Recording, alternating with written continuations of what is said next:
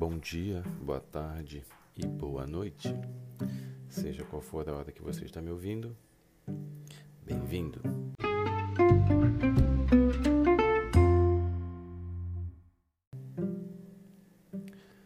Bom, hoje eu acabei de ler o livro A Utopia de Thomas Morris e eu queria fazer algumas considerações sobre o texto que eu li.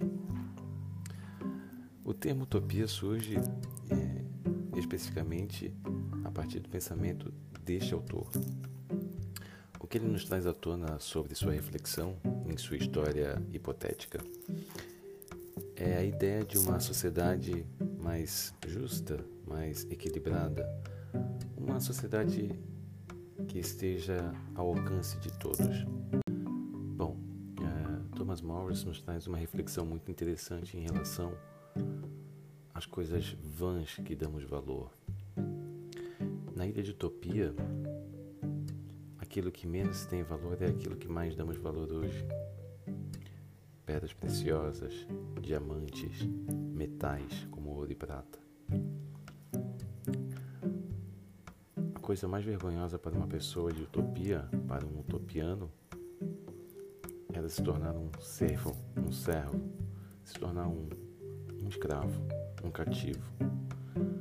A virtude era muito é, incitada no meio social, mas aqueles que cometiam algum tipo de falta pagavam com a servidão.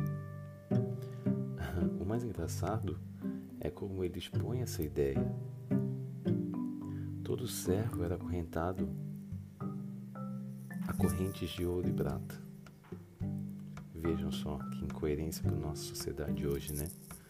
Quem seria acorrentado a ouro e prata?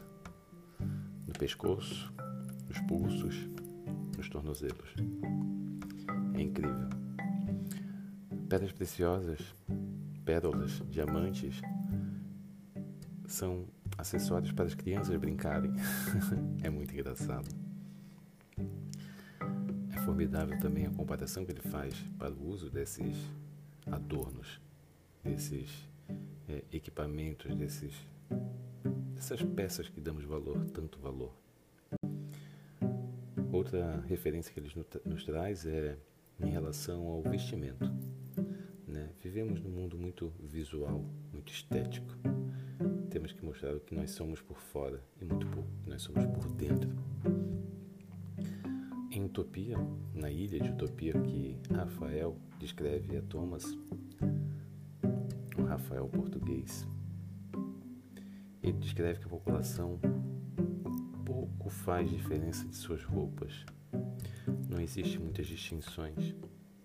Podemos observar em alguns pontos, talvez, no que diz vestimentas para sacerdotes. Ele propõe uma sociedade socialista que é formidável. Quando alguém tiver a oportunidade de ler essa história, leia, porque vale a pena, porque você vai se inspirar muito. Ele era católico. E eu também sou católico, de nascimento. Mas a perspectiva que ele aborda na história, para quem escreveu esse livro, essa história em 1516, é de um pensamento muito moderno ele sugere que a população de Utopia tinha livre escolha para suas crianças. Todos tinham várias superstições e todos respeitavam as suas. Eles só tinham uma crença em comum, a de um Criador, que provavelmente ele deve ter se inspirado no catolicismo. Era chamado de Mitra, mas nós chamamos hoje no nosso mundo de Deus.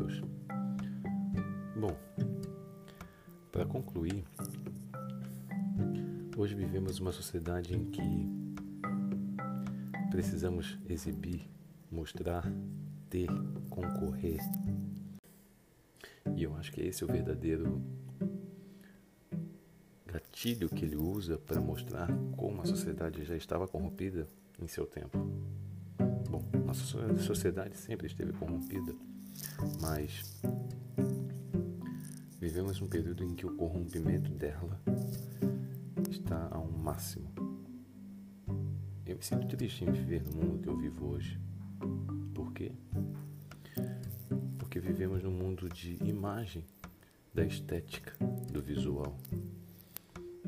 Fazendo um paralelo, parei de fazer comentários no Facebook, porque eu tenho uma página lá. Não é uma página para amigos, não é uma página para compartilhar minhas fotos de viagem. Eu não faço isso. Mas a cada momento em que eu faço algum tipo de comentário, as pessoas me chamam de fake, porque eu não tenho uma foto. Isso é incrível, né?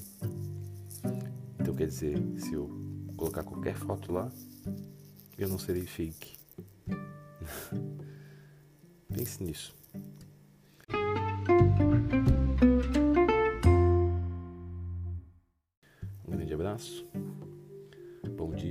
Tarde ou boa noite, seja qual for a hora que você está ouvindo isso. E até lá.